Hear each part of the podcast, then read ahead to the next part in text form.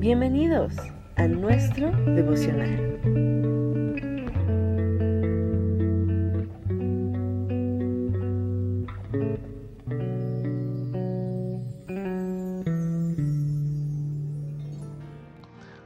Hola, ¿qué tal están?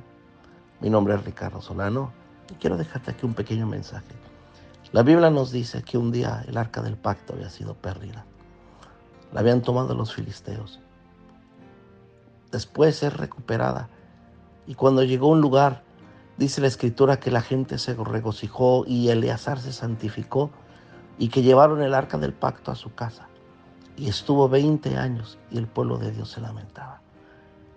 Algo que me impresiona a mí es que cómo pudo haber estado el arca del pacto 20 años en una casa y no sucediera nada. Lo único que había, dice la escritura, que el pueblo se lamentaba. Sin embargo, también la escritura nos muestra que después esa casa, esa misma arca, perdón, fue llevada a la casa de Obededón y en tres meses estuvo ahí.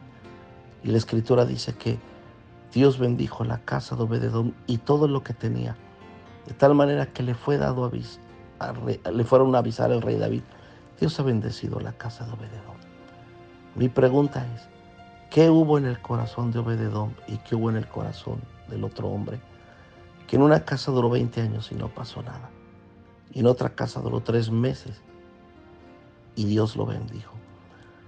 Espero que todos nosotros tengamos una actitud como la de Obededón, que sepamos reaccionar a la casa de Dios, que sepamos honrar su presencia, que sepamos valorar y que no se nos haga algo común. Esa fue la gran diferencia. Un hombre se acostumbró a tenerla 20 años, pero no sucedió nada. En cambio, otro hombre en tres meses que estuvo, para él fue lo más maravilloso haberla tenido en su casa, de tal manera que el Señor bendijo ese hogar.